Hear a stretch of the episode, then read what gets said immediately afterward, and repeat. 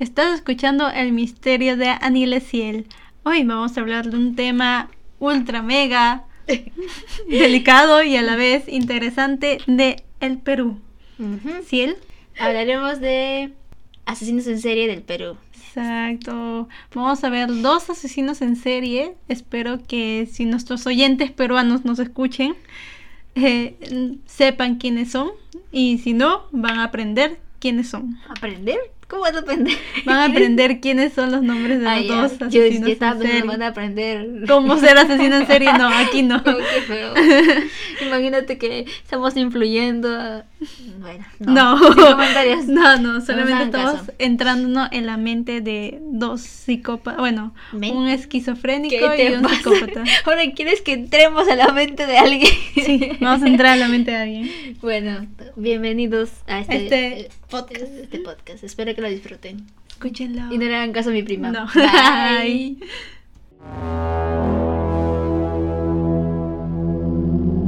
Bienvenidos a El Misterio de Anilesiel.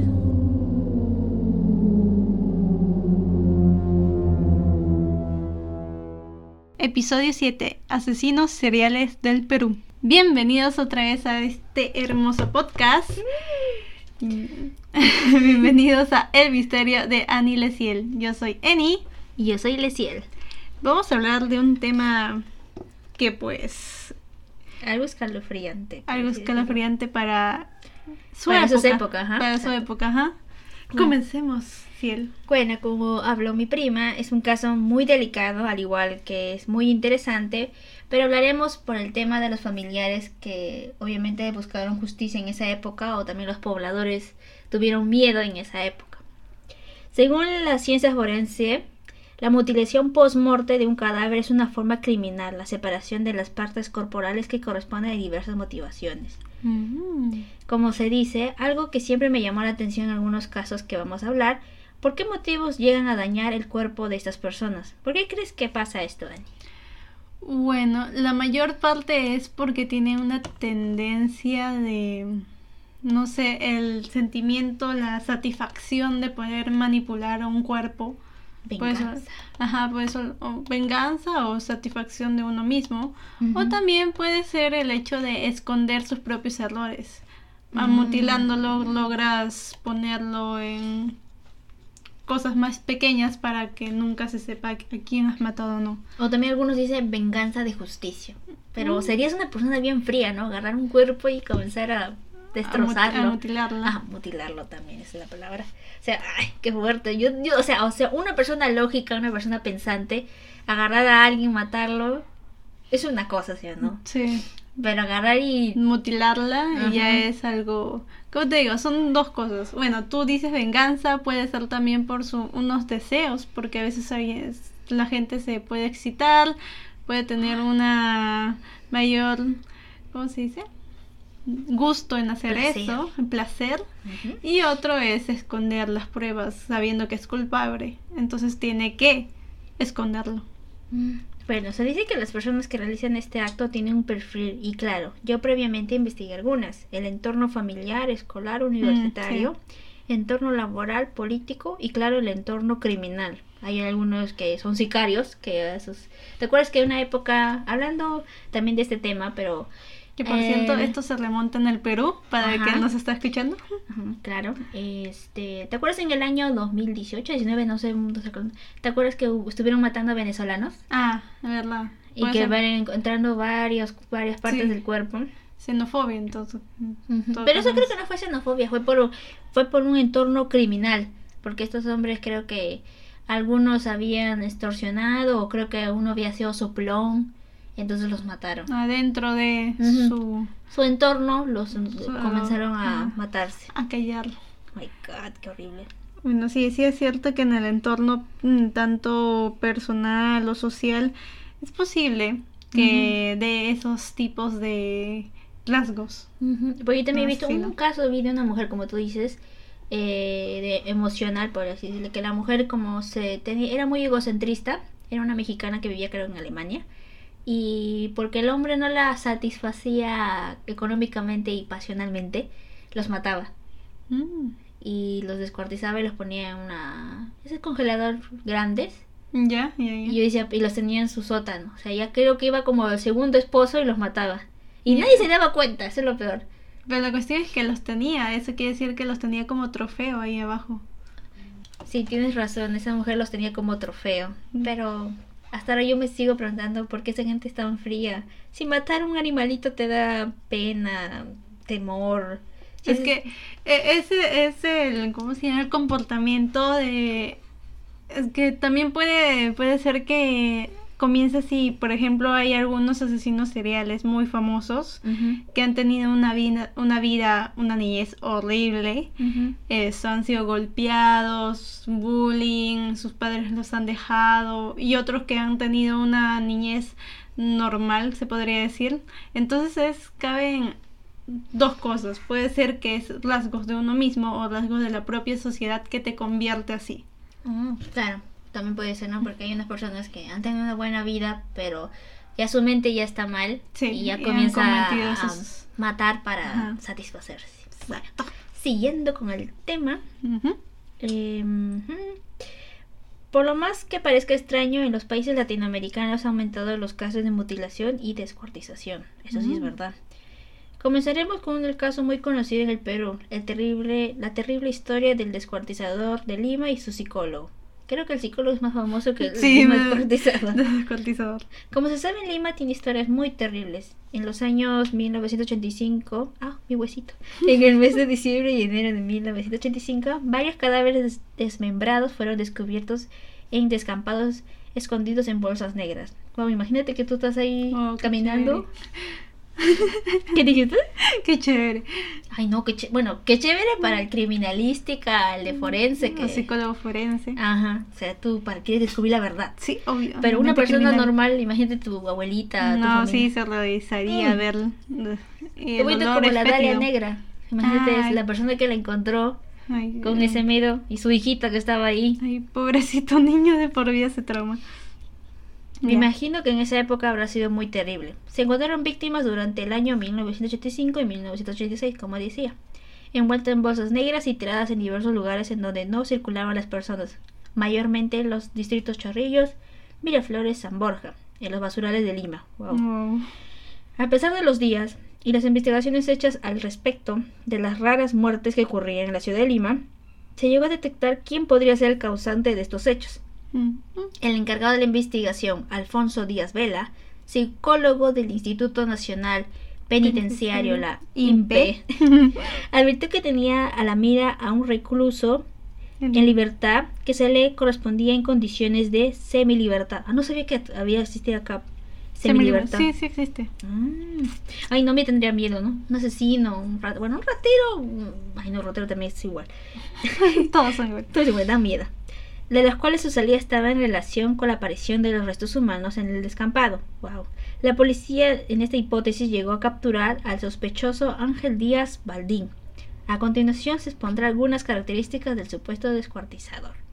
Según esta investigación, Ángel Díaz Baldín vivía en Callao y durante las noches de 1976 llegaba la hora del toque de queda. En ese año estaba implementada. Él estaba muy lejos de donde vivía, así es donde se decide pasar la noche en la casa de sus tíos, primos, que le quedaba más cerca de donde se encontraba. Ay, imagínate que tengas un primo asesino. Sin comentar.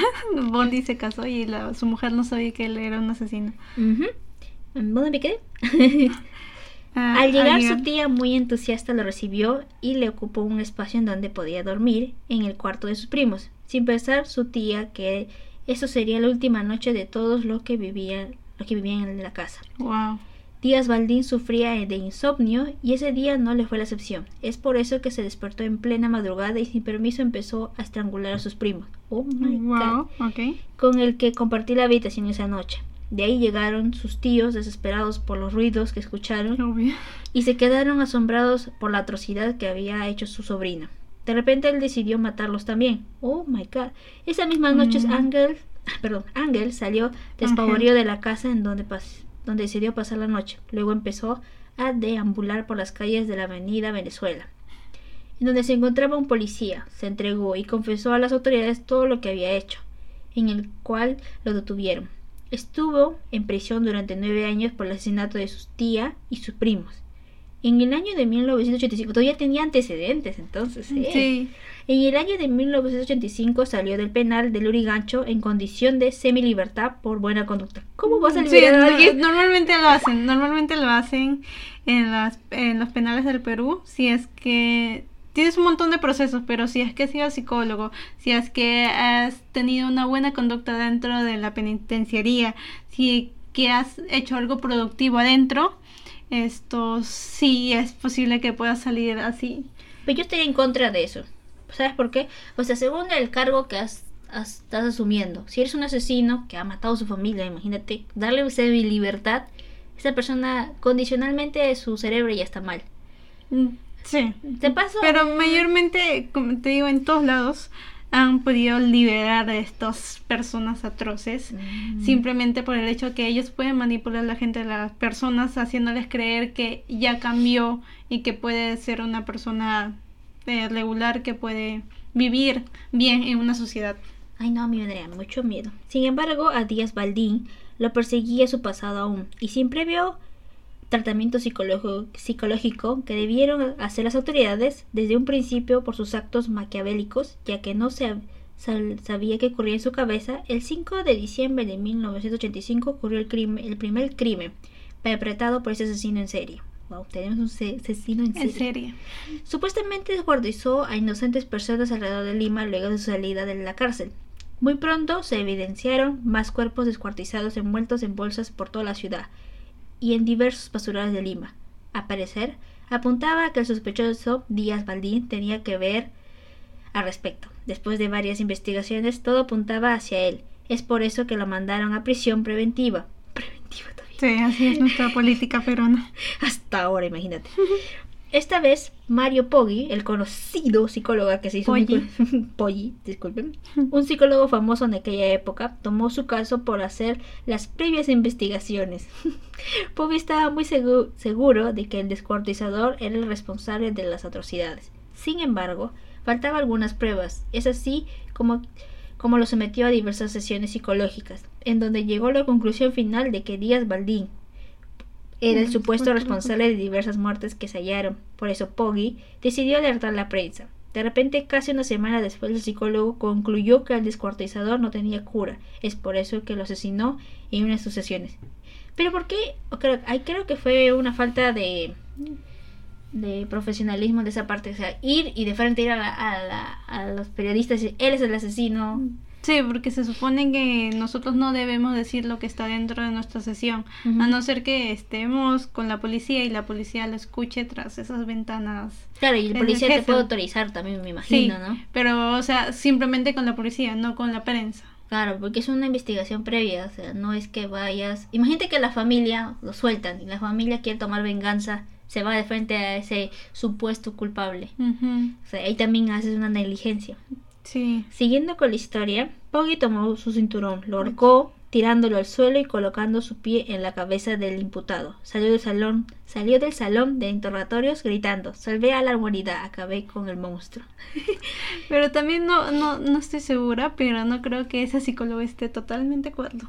Sí, pues porque me agarres así y mates, tomes O justicia sea, con tus eh, eh, manos. Sí, justicia con tus manos tampoco sería. A pesar que nuestra justicia peruana tampoco es buena, pero no, No se puedes trata tomar de, la- de, de crimen por tus manos. Ajá, ¿dónde me quedé? Eh, lo estranguló ya. Tú sigue, puedes seguir. En la sala, Poggi confesó ante los oficiales presentes que lo había asesinado. El psicólogo se había convertido en lo que fue su paciente, un asesino.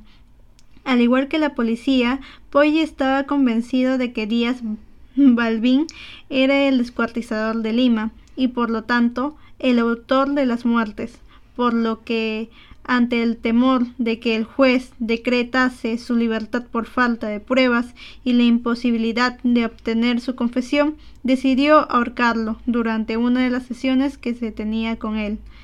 Fue sentenciado a siete años, de los cuales solo cumplió cinco por buena conducta. Cuando salió de su condena y sin poder ejer- ejercer su profesión, Obvio.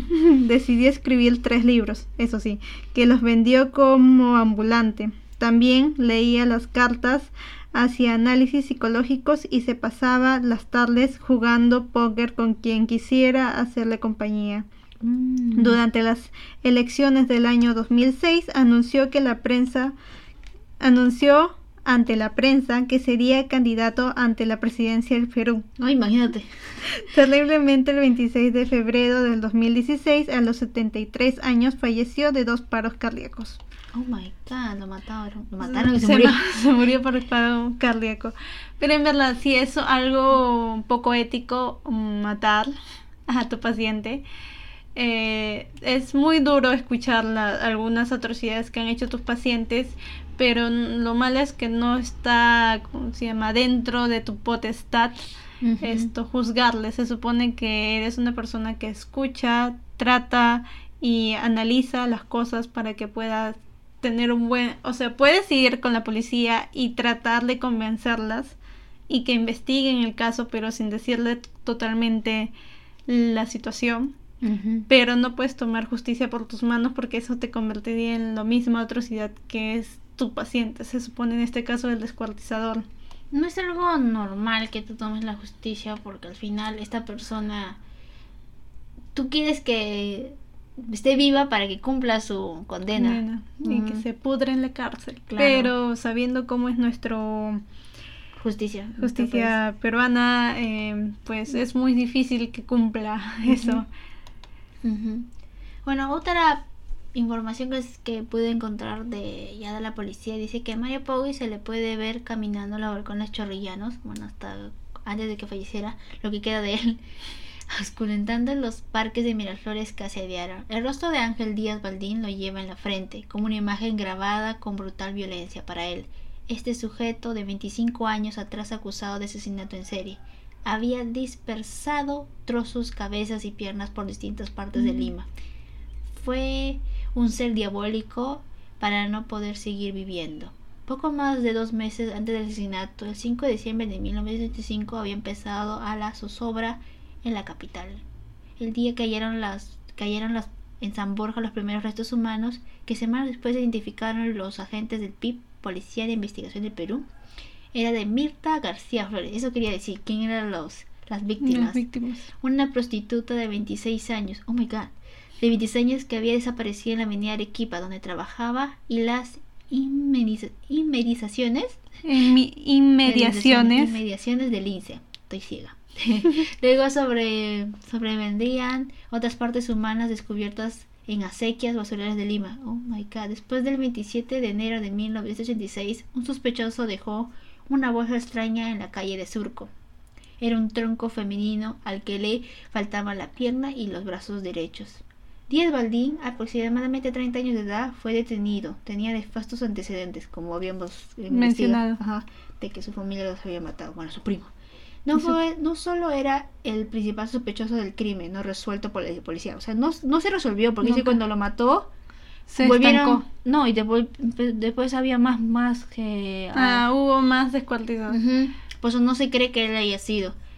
El de italiana, Italina Nina Barsotti, sino también el frío asesinato de la tía paterna que va Genoveva Díaz, ah, sus tías, ¿cómo se llamaba? Tía. A quien apuñaló varias, apuñaló repetidas veces en el pecho, junto con dos de sus hijos. Ah, me están, están diciendo los nombres, eso quería Los saber. nombres ¿no? de sus, su tía y sus dos.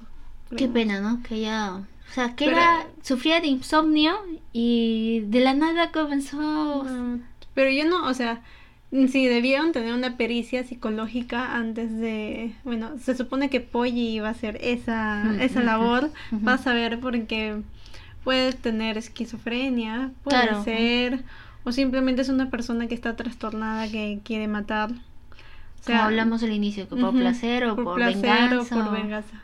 Yo creo que eso fue, por placer o por esquizofrenia.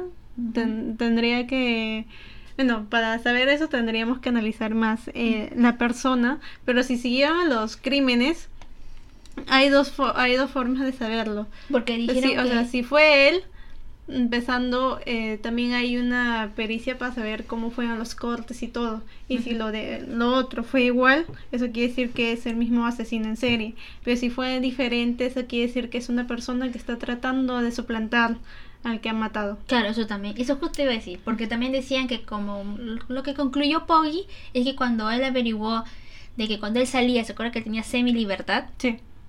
en esos días que él salía se encontraron los cuerpos. Entonces había como una relación, por eso también lo justificaron Mm. su su, su- sus salidas con, Ajá, con los porque- asesinatos. Claro, por eso creían que él era, pero quién sabe.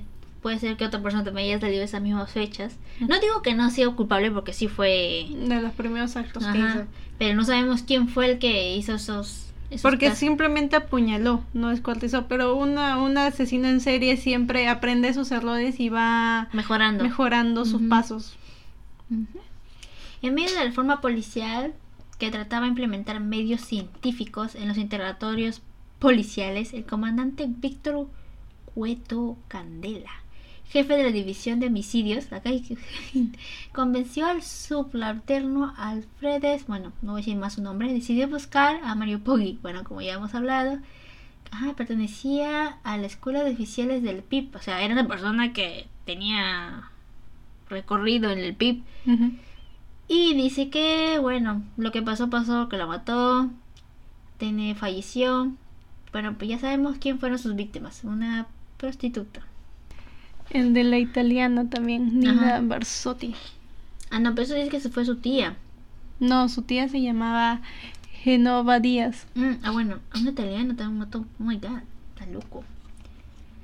Bueno, esos son sus casos. Como dije, puede ser o un suplantador, pero es que la, la, la pericia no lo buscó. Ah, pero espérate, dice, las Tanto. conclusiones que llegó a los policías, llegó a la conclusión que Ángel Díaz Baldín no era el secuestrador como se pensaba, ya que el perfil psicológico de este sujeto no cumplía con los paradigmas y estereotipos establecidos para mencionando delincuente. Era era sí Un asesino, pero, pero no un descuartizador. Ah, ¿ves? Por eso. El otro se adelantó, lo mató, hizo su justicia, pero al final no era el descuartizador. Durante el interrogatorio al que estuvo sometido Ángel Díaz Baldín, el sujeto fue visto por la inmedi- inmediación del. Instituto Turco. Una bolsa negra, la que abandonó al costado de los tachos de basura. Luego se supo que se encontraba un tronco femenino sin brazos ni piernas. Mm. Como dije, sí, o sea, si apuñaló, nomás. En ese caso todavía no los había descuartizado.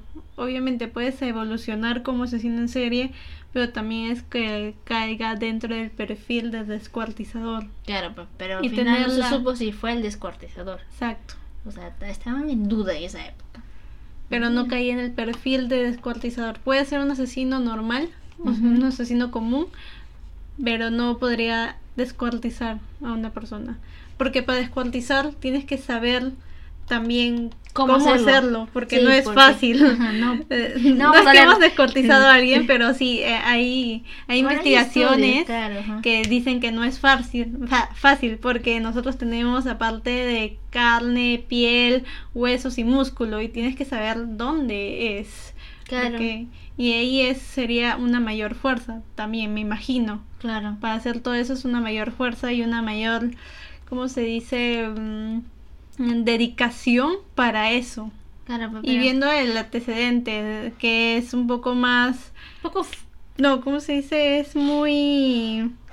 fue empírico su- al inicio, Ajá. por así decirlo, porque muy, muy impulsivo en matar Ajá. a su tía y sus primos y eso no hace la fue como una dedicación. reacción de su enfermedad Ajá. que tenía, por así Eh, decirlo. puede ser. Y no es una dedicación de cortar los cuerpos, esto, Mutilarlos. mutilarlos, ponerlos en bolsas. Porque y esos asesinos en serie ya tienen ya como un, un ¿cómo le podría decir la palabra? Ya tienen algo marcado que los identifica, ¿no dicen? Sí. Claro, que Um, te- Bueno, sí, tiene su firma en cada, En cada en cada asesinato que tiene. Y como dije, él es, fue muy impulsivo de matar a su tía y a sus primos y es imposible que tenga la dedicación y la delicadeza de poder descuartizar un cuerpo, meterlos en una bolsa y eh, ponerlos en casi todo Lima. Claro. O sea, y Entonces- darte el tiempo de estar ahí cada... Sí, minuciosamente ir en transportarte en- por esos lugares, o sea, puede concordar su salida, pero tampoco como para que los lleve, le dé la, ¿cómo se llama? De llevarlos a otro lugar, dejarlos y volver a su lugar. Donde Sí, vive. Porque al final que ahora también, bueno, en esas épocas me imagino que no había tanto tecnología y Tampoco ahora había hay- tanto transporte, se podría decir, para Claro. algunos lugares. Entonces, en horas pico, la, la mayoría de transportes no, no habría. Entonces, para que llegue a, a su casa, se vería muy difícil. Claro, y además, ¿dónde lo hacía eso- esos descuartizamientos? Exacto, ¿dónde lo- porque tienes que tener un lugar, tampoco lo vas a hacer en plena calle, obviamente ahí sí te atrapan y sería demasiado obvio. Claro. En esas épocas, en esas épocas me imagino que la familia que pasó, bueno, su primo y su tía cuando él mató. fue muy impulsivo de su parte, no Claro. fue me- premeditado. En cambio, las descuartizaciones creo que fue más premeditado porque prácticamente se tiene Tuvo la un transcurso de años, pues del Sí. año 85-86, esa persona, no sé, no, bueno, no hay mucha información también, no se sabe si se concluyó de que él fue o no. Pero yo estuve leyendo en otros, en otras informaciones decía que después de que el Poggy mató al supuesto asesino en serie, hubo más. Mm. Pero nadie sabía como que, oye, ya lo mató y sigue habiendo muertos, entonces, ¿qué está pasando? Y es también el psicólogo que después salió y se, se sintió el héroe y que, ay, sí, las maté, me las liberé de, de un monstruo. O sea, no, pues. No, hubo más. Tienes que también tener el hecho, como digo, su impulsividad con la dedicación que se tiene uno de hacer todo ese trabajo enorme y el dónde lo tiene que hacer. Entonces, esa persona, por eso dice que no calza mucho en el, En el en perfil. el perfil de descuartizador, pero sí de asesino. O sea, asesino que asesino sí es, sí fue. Pero no sabemos Pero si fue no. Porque el descuartizador, por la vista, también tiene su perfil. Sí, tiene un perfil diferente y tienes que tener una, ¿cómo se dice? Mayor tiempo. Ya. Bueno, creo que hay más información, hay más casos. Queríamos hablar. No. También está el apóstol de la muerte. Que puedes leerlo. Ah, la historia del asesino serial más terrible del Perú, Según Perú 21. Un periódico peruano, para decirlo así. Ya, en 2006 todos los medios mencionado, mencionaban con espanto el nombre del, de Pedro Pablo Nakada Ludeña, un hombre de 34 años que confesaba sin mayor remordimiento haber matado a 16 personas argumentando que una, limpieza, de gente. O sea, qué frío. Pero Pero- ahí vamos a dar, ahí te vas a dar cuenta de este caso de que mataba gente sin un propósito, bueno, porque se- según su historia, su pasado de él. Y bueno, sigue, sigue, vamos a contar todavía. Bueno, esto es aparte del, del descuartizador de Lima, ¿verdad? Ujú. Ya, Pedro Pablo Nakada Ludeña, alias el apóstol de la muerte, es considerado el asesino serial más prolífico de la historia del país. A veces ahora tiene otro nombre, prolífico. En cambio, el Prolífico. otro no se supo nada si él hacía esas cosas. Bueno, le nombraban esa palabra. Con 25 muertes confirmadas en su Mm. haber, todos cometidas en Huadal. Oh my god, conocemos ese sitio, prima. Sí. Fue el 2006 que todos los medios mencionaban con espanto el nombre de, como ya dije, Nakada Ludeña. Un hombre que quiso li- eh, una limpieza, Limpieza de... de- gente. Luego de capturar, luego de ser capturado por la policía, se describió a sí mismo como un enviado de Dios, con la misión de limpiar al Perú de la escoria, motivo por el que se le empezó a conocer como el apóstol de la muerte. Con esta idea en su perturbada mente es que asesinó a tiros a cuantos él consideraba escoria. Ah, los... Sí, con pistola. No. Yo no soy un criminal, soy un limpiador. Li- he liberado a la sociedad de homosexuales y vagabundos. Limpió, limpió gente, eh, limpio gente. Son personas que no deberían estar acá. Dios y mi padre me hablan. Me dicen que tengo que acabar con toda esa gente. Fum- fumones, borrachos, maricones, asaltantes, gente que no vale. Refirió a la prensa luego de ser detenido. O sea, se creía todopoderoso. que Eh, tiene una, ¿cómo se llama? Eh, esquizofrenia. Sí, se notó. Creo que él tuvo un pasado feo, ¿no? A ver, sin embargo, su misión en contra de la escoria también incluyó niños, pues una de sus víctimas fue una niña que mató de un tiro para robarle su bicicleta. Mm. Tuve que hacerlo para poder conseguir dinero, balas y seguir la misión de Dios, reveló sobre el ca- ese caso. Tras su captura el 28 de diciembre de 2006 a manos de agentes especiales de la DININCRI, fue condenado a 35 años de prisión y recluido en el penal de Lurigancho. Sin embargo, meses después de nuevos informes psiquiátricos, reveló que padecía de esquizofrenia paranoide. Obvio. Obvio, se notaba. Hecho que los convirtió en inimputables, sí, por desgracia, de sus crímenes y por él que fue trasladado al pabellón de enfermos mentales del penal, desde donde siguió cumpliendo su condena pese a que las leyes peruanas estipulan que debe ser liberado al cumplir su condena, su condena, los psiquiatras han recomendado que no sea liberado. Gracias por, por, eso. Porque continuará cometiendo sus crímenes. Cuando salga libre, Algo seguirá bueno por la justicia. cuando salga libre, seguiré cumpliendo mi misión purificadora. Eso es lo que quiere Dios y lo que me dicta. Citaba al propio Nakada. Esta macabra historia cobró nuevas re revelaciones, cobró nuevamente relevancia tras la re reciente publicación del libro La historia jamás contada de un verdadero asesino serial en el Perú, escrita por el comandante Víctor Boredo, jefe del Departamento de Homicidio de la Di Dirección de Investigación Criminal de la Policía Nacional quien relató todos los detalles sobre la captura de Pedro Pablo Nakada, ludeño. Mm, ¿Sigo bajando? Sí. bueno, eh, Ah, tiene su pasado. ¿Puedo decirlo yo? ya, dile su pasado pa- familiar. Tiene su infancia oscura. Nació en José y María, sus padres, en Agustina el 28 de febrero de 1977. 73, perdón. Su infancia estuvo marcada por el abuso y la violencia. Nació odiado, dijo Nakada. Recuerdo que cuando era niño su padre golpeaba a su madre hasta verla sangrar. En la escuela sufría bullying y en la casa era sometido a diversos abusos, veja- vejaciones sexuales de sus propios hermanos. Oh my god, qué malos hermanos. Nakada contó que en el interrogatorio de sus hermanos menores le pintaban la boca de rojo y le ponían ropa de mujer. Mm. Decían, la, me decían la negra Tomasa. Así me sacaban a la calle. Además dijo a los policías, mis hermanos me violaron y hacía que les practique sexo. Bueno, no se va a decir eso, porque nos van a vetar. Sexo VIP. Bip. Bueno, ya dije sexo. Pone también bip ahí. Apenas de que no logró Relaciones concluir. sexuales. A pesar de que no logró concluir el tercer grado de primaria, fue un hábil mecánico. En 1990, cuando tenía 16 años, ingresó como voluntario al ejército peruano. ¡Wow! Allí, según refugio, refirió su amigo y vecino Víctor Genaro Nakura Solís. Es que cuando entras al ejército te hacen un examen psicológico y, me imagino que no, no le encontraron nada. Por eso me sorprende.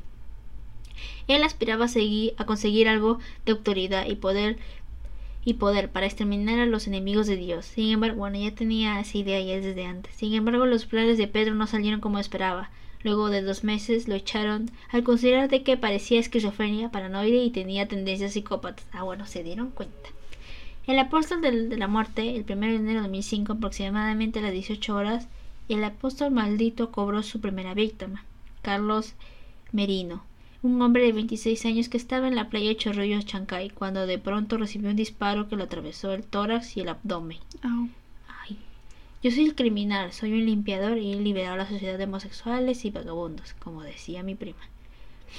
Desde ese año hasta su captura por la policía de Guaral mató 25 personas. Entre sus víctimas fue una mujer de 50 años, un taxista. O sea, ¿cómo vas a matar personas así al azar? No decía que era limpiador. Mm, 50 años, una mujer de 50 años, un taxista, a dos pasajeros, un cosmetólogo, una joven de 15 años y más. Todos les disparaba a la nuca para que no sufran y luego rezaban, rezaban un rosario y los enterraban.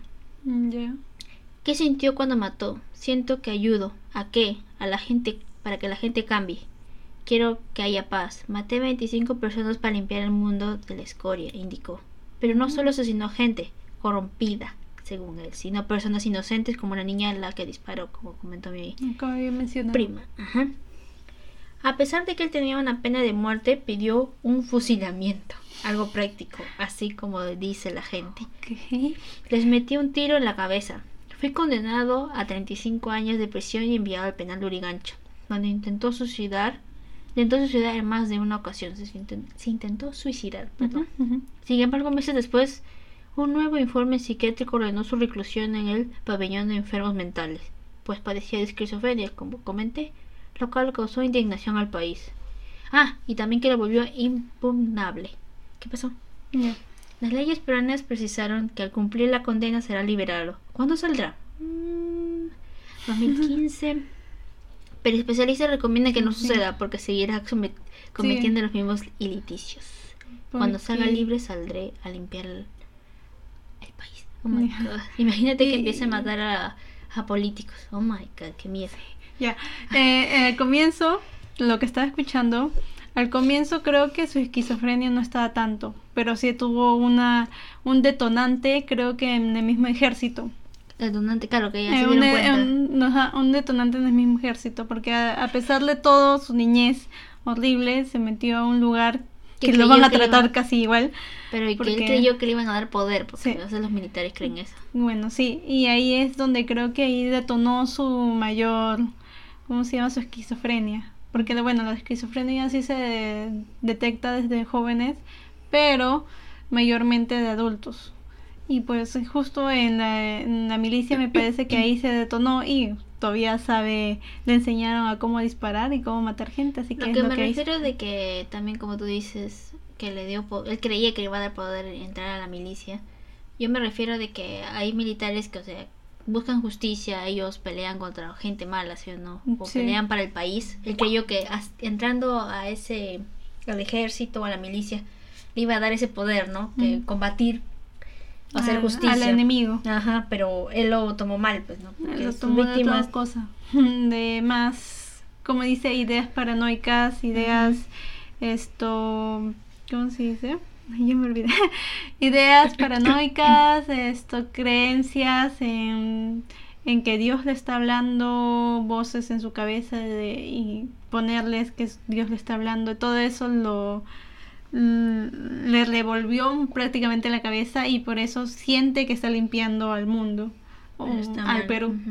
Dice que su hermano también, el ángel de la muerte, asesinó un- con un cuchillo a seis personas en la prefectura Saitama, Japón, en el septiembre de 2015 y fue condenado a la pena de muerte, aunque intentó suicidarse después del hecho, pero fue detenido y llevado al hospital. Ya tenía hermanos también. Bueno, tenía hermanos ya que estaban cometiendo lo mismo. Bueno, haciendo con el bullying que le hacían de pequeño, no me Claro, y sorprende. la clase que hacía a sus hermanos hacerle esas cosas, obvio, pues ya estaban mal ya desde niño. Mm, Niños. Y además el, también el esquizofrenia te- es posible que sea genético. Am, mm, corazón. Ay, su verdadero nombre de esta de este personaje. Él sí también se pone, se puede decir asesino en serie. Bueno, sí lo fue. Su verdadero nombre fue Pedro Pablo Mesías Ludeña. En cambio, él cambió su no, su apellido paterno en Nakada, haciéndose adoptar por un ciudadano japonés al que pagó unos 800 nuevos soles. Wow, ya que planeaba adquirir la visa a Japón. se quería ir con su hermano a matar. Estaban locos los dos. Byron Nakada era su hermano y él se cambió su nombre porque le pagó, dice un japonés, como estaba hablando. Nakada, porque se quería ir a Japón. Ah, Dios mío, este hombre. Se parece que en Perú se tenía sus asesinos en serie. Muy Sí. pocos han hablado de eso. Han tenido varios crímenes horrendos, eh, como cada país, creo. Cada país. Siempre un asesino en serie. Tal vez ha tenido dos, un descuartizador y, el de y acá, un asesino serial con pistola. Bueno, que era, bueno, se podría decir que se especializó, bueno, que mejoró su técnica. Este sí mejoró su técnica. Ah, pues se fue a la milicia, Ajá. obviamente ahí mejoró totalmente. Y cuando salió la puntería era lo... Mejoró. Pum, pum, pum. Exacto. Oh my god, qué horrible sería eso. Imagínate encontrarte, o sea, ¿qué harías? Bueno, hablando aparte de los, nuestro tema, ¿qué pasaría si encontrar, te encontraras con un asesino serial? Prefiero encontrármelo en la cárcel y yo ser la psicóloga que encontrármelo en la calle y que me mate a mí. Pero es que a veces hay, o sea, casos en... No, sí, o sea, sí ha existido, como dice, los asesinos en serie en otros lugares. Por ejemplo, como te digo, Bondi, esto, y varios asesinos en serie que ahorita no me acuerdo el nombre. es que la- eh, son bueno, personas normales, o sea, claro, son no, personas lo malo es que que, Ted Bundy, él se valía por su... porque era Ah, guapo. Su experiencia, Ajá. exacto. Pero también esto hay muchos eh, muchos asesinos en serie que no parecen asesinos en serie pero porque el todo el mundo piensa que un asesino en serie es feo desaliñado y no la verdad los en- Frío, creo. frío los asesinos en serie tienen Carisma. eh, carisma porque Ajá. están tratando de Atraer a las personas que ellos creen. Tienen Exacto. como un prototipo de a quién asesinar también Ajá. algunos. Con Kemper, ahí está Kemper, es otro de los asesinos que tú también lo ves y dices, no, eh, de hecho este no es un asesino, es una persona normal y corriente. Entonces, esto, eh, lo que tú puedes pasarte, por ejemplo, tú podrías pasarle al costado de esas personas y nunca en tu vida pensarías que es un asesino en serie. Tú lo ves como una persona, ay, es una persona común y corriente que está al costado, me habló y se fue. O sea, tú no sabes cuál es el, el ¿cómo se llama? El camino en que va a ir. Claro. O sea, por eso digo, tú te cruzas con un asesino en serie, pero no vas a saber que es un asesino en serie. Pero yo tomando, o sea, una hipótesis, bueno, yo diría, ¿cómo te podría parecer este, ¿cómo le llaman? Ah, o sea, hablando de Ted Bundy, era una persona simpática, guapa, En pero apariencia. ajá, en apariencia. ¿Tú le harías caso a una persona que te hable así de la nada? Y dices, oye, ayúdame, o no, ven, ayúdame. Pero es que casa"? es lo de, es depende, o sea, Ted Bundy tenía, como te dije, Ted Bundy tenía el poder de converse- convencer a sus víctimas. O sea, tenía un carisma y el poder de manipular y atraer a la gente que es demasiado grande. O sea, eh, tú, tú dirías ahorita, no, nunca, nunca le dirías, pero en ese momento tú lo, te, te va a convencer tan bien que tú Tus vas a tú minutos de- solito, ajá, tus cinco minutos de tonta. de tonta, tú vas a ir y vas a decir, ah, ya, esto es una persona que necesita, se ve inocente, se ve tranquilo, porque la mayor perso la mayoría de personas, y hay que ser realistas, juzgan por la apariencia. Y Ted Bundy no era para nada feo. Entonces, obviamente dice, hay una persona tan linda como él, ¿cómo va a ser un asesino o alguien que me va a hacer algo? Entonces, eh, fueron, los ayudaron y terminaron como han terminado. Entonces, Ted ha tenido la capacidad de manipular a la gente con su apariencia y sus palabras, porque no era solamente la apariencia. También O era- también podemos hablar de John Wayne C. Ah. Joe en City. También, también que- pero esa persona también tenía un- una labia que te convencía y se veía bien No, pero tenía, por así decirlo, dos personalidades, porque Exacto. como se acercaba a los niños con su apariencia de payaso Exacto. y, a, y a otros, a sus parejas sexuales, por así decirlo, los mataba y porque tenía otra personalidad. Exacto. No es que tenía otra personalidad, sino es que camuflaba su verdadera personalidad para que cayera bien a la sociedad, la dentro de la sociedad, y que para afuera, o sea, para sus deseos internos, lo usara todo en, en otras partes, ¿no?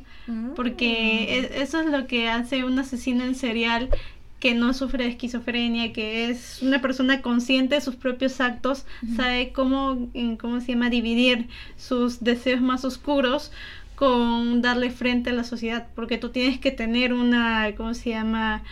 Una vida una común y imagen corriente, una imagen, imagen. Pero eso Mm. también puede pasarnos a nosotros, las personas sanas mentalmente, o sea, tenemos una imagen, o sea, cuando vas a un- a una entrevista de trabajo, tú te presentas todo elegante, Exacto. educado, pero con tus amigos, ay, estás... Exacto, eres, es, es la sociedad, pues la sociedad te, te Te inculca en ser una persona frente a, ot- eh, a un tipo de gente y otra en, a otro tipo de gente. Entonces mayormente es así, por eso es el hecho de que tú dices un asesino serial, no, tú lo vas a reconocer apenas lo ves, no, no vas a reconocer quién es un asesino serial a no ser que encuentres una prueba sustentable de que es o lo veas. Lo encuentras ahí con en- algo en y el acto. "Vaya, me voy". Exacto, o sea, tú no vas a reconocer un asesino serial, porque esos, los asesinos seriales que son personas psicópatas, te engañan y son carismáticos, pero las personas que son esquizofrénicas, ahí sí un poquito que sí te vas a dar cuenta de sus actitudes, porque hay una, ¿cómo se dice? Hay un diagnóstico para ellos y bueno, la mayoría no lo puede saber. ¿También se le puede notar también físicamente sus actitudes? Mm, Bueno, ¿O no se la mayoría de personas que son esquizofrénicas son bien frías y no, o sea, no tienen empatía con nada. O sea, Mm. puedes- ¿Puede decirse también que son egocéntricos? Mm, no, no, sí no puede puede ser. ser. Porque esas personas no están lúcidas y no sienten que, o sea, se creen lo que su mente le dice. No es que sean lo que ellos quieran, que sean egocéntricos por ellos, sino es porque las voces Les les, da, está bien. ajá, les da a entender que ustedes son seres superiores y esto que el otro, es algo que incontrolable. En cambio, un egocentrista es, sabe que es lo máximo. Y, ¿me y lo demuestra a las demás personas. Exacto, que- entonces Ah. una persona esquizofrénica, sus propias voces le dicen qué es lo que es y es lo que le manda. Mm, una gran diferencia. Entonces es, es- Pero también podrías, o sea, hay personas, no sé si les pasará a algunos de ustedes, a nuestros oyentes, que tienes una intuición. No sé, a ti te, bueno, yo tengo en mi caso, a veces hay personas que yo digo, no me caen, le tengo, o sea, me da una vibra, como dices, no, no, Porque esas personas, como digo, no todos son personas carismáticas que te pueden... Por ejemplo, tú, si tú ves a una asesina serial, te vas a decir, ay, sí me cae esa persona. Pero si no tiene ese carisma y esa empatía, tú misma vas a decir, no, no me cae. Y vas a, vas a ver algo raro está en él. Entonces hay gente que tiene ese, ese, ese poco carisma o esa poca sensibilidad y empatía a los demás que tú mismo le vas a repeler. Intuyes, ajá, y tú dices, Intuyes, no, esa no. repeles. Pero si hay otras personas que sí son bien carismáticas y te pueden manipular y todo eso, ahí ya tu intuición ya va a estar un poquito, un poquito desbalanceada. O sea, siento que algo está mal, pero no lo veo. ¿Me entiendes? No, siento que esto, esto no es correcto, pero siento que, o sea, sí que está ahí, sí, Intuyes, intuyes, que- está mal, pero no lo, no puedes dejar de hablar con esa persona porque te cae demasiado bien. ¿Me Ay, no, pero, o sea, yo soy de esas personas muy desconfiadas. Tendría que hasta conocerte un montón para que sí te hiciera caso. Como digo, hay muchos temas de muchos O sea, depende de las personas, ¿no? Depende también de las personas. Como hay otras personas que se han caído rapidito, han tenido hasta parejas de psicópatas. Sí, como Y han la caído. José Ted Bundy, que bueno, ella también intuyó, Y ella bueno. también intuyó al último, ya cuando vio que sí era su esposo, y pero ya ella tenía una intuición, una intuición anterior que algo no andaba bien, Claro, pues porque... pero ella se cegaba porque lo amaba. Mm, también, Entonces eso eso es lo que ocurrió en ese en ese caso, o sea, en El ese caso el, am- el amor que ella tenía no le hacía ver lo que en verdad era, pero ella sí, o sea, tenía una intuición de que él no era bueno, pero no no dejaba que su am- eh, su ceguez con el amor viera la realidad hasta favor, que lo vio, hasta que lo vio en las noticias y hasta que ocurrió varias cosas y ahí es donde ella cayó en depresión, sabiendo que su esposo era un asesino serial. Pero creo que se separaron, ¿no? Sí, al ella. final se separaron y él tuvo otra es otra mujer. Ay, pero vida. ahí no entiendo, hay casos de mujeres, o sea, que hay hombres que han sido acusados de asesinato, todo eso, y van a la cárcel y están con esa persona. Esa persona también ya está mal. Sí, esa persona puede estar mal, pero es que, como te digo, es un engaño que se hacen ellas mismas, diciendo, ah, no, es inocente, él no debería estar acá. O sea, en su Mm. mente piensan que esa persona nunca fue el culpable, que lo metieron ahí porque ocurrieron cosas que justo en ese momento él estaba y fue Ah, inocente. ahorita como el primer caso que estábamos hablando. Exacto, entonces Mm. eh, la cuestión es el hecho de que es muy difícil, ¿no? O sea, tú dices ahorita, no, nunca voy a estar, nunca, pero tú no sabes cómo es la otra persona en la realidad, ¿no? Mi consejo sería ser desconfiada. Bueno, sí, una parte sí, una pequeña parte sí. Claro, Siempre pero si ya, pero si tú tienes así, empiezas a averiguar, porque obviamente no, cuando tú tienes pareja siempre tienes que atinar a conocerlo un poquito más y si te das cuenta de algo sospechoso, a 10 patitas fuera, no, no te quedes ahí. Corre, corre, amiga. Corre, amiga. O corre, amigo, lo que sea. Porque hay de a ti todo. te guste. Porque hay de todo. claro, pues. Tanto Ay. hay asesinos seriales, mujeres como hombres. Como dicen, mayormente las mujeres es de poco a poco. Y también las mujeres, les, bueno, hay casos de mujeres que más son ah, que les gusta envenenar a sus parejas. Sí, por eso te digo, de poco a poco, poco a poco le va envenenando y va muriendo poco a poco. Pero hay mujeres atroces como la de la señora que maltrató a una niña con toda su familia. ¿Cómo se llama? Hay una película. Sí, Bueno, no le vamos a decir porque puede ser en otro caso. es otro caso que fue horrible. Pero sí, hay personas que son muy, ¿cómo se dice? Convincentes. Bueno, Que convencen mucho a la gente de manipularlas y hacer lo que ellos quieren. bueno, creo que hasta aquí podemos llegar con este podcast. ¿Y esa Hemos conclusión? hablado- esa conclusión. Desconfía. No se puede confiar de todos. Que no se les nota también a los psicópatas. Pero ese no es tu consejo. No se les nota, pero desconfía. pero creo que hasta aquí llegamos con los asesinos seriales de, de nuestro país. De Perú. Que son uno de los años 80 y otro que es del 2006. Seis. Ajá. Si gustan, podemos hablar un poquito más de. Porque sí hay Hay varios. varios este, Casos. casos. Este podría ser la primera parte y, y si gustan, Podemos Nos- hacer ya abrimos nuestro Instagram. Instagram, síganos, por favor. Pueden encontrar como, como EMDA-podcast. Ujú. Está en abreviaturas, por Está en nombre el misterio de Annie Leciel. Los esperamos ahí. Por favor, síganos. Bye. Bye.